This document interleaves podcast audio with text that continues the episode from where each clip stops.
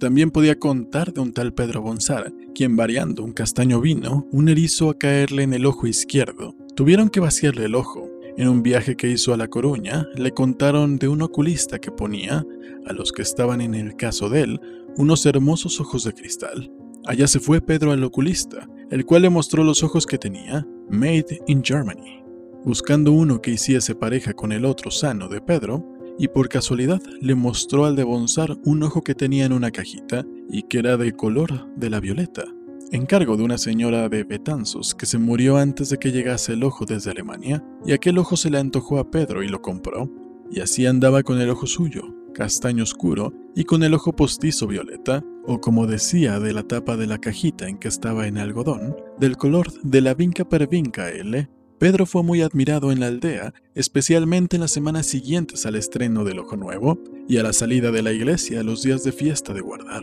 Y aconteció que alguna mujer embarazada quiso tener el hijo con los ojos del color del postizo de Pedro, y fue a visitar a este, el cual, después de pensarlo mucho, decidió que lo apropiado era colocar el ojo en el ombligo de la preñada, mientras ésta rezaba siete aves marías. La nueva se corrió por la comarca, y Pedro tuvo muchas visitas, cobraba 5 duros por sesión por desgaste del ojo y por amortización del capital invertido, y a fuerza de los antojos de preñada, muchos niños en aquellas aldeas nacieron con los ojos del color de la vinca per vinca. Álvaro Cunqueiro, las fecundantes olas. No creo que funcione así, pero bueno.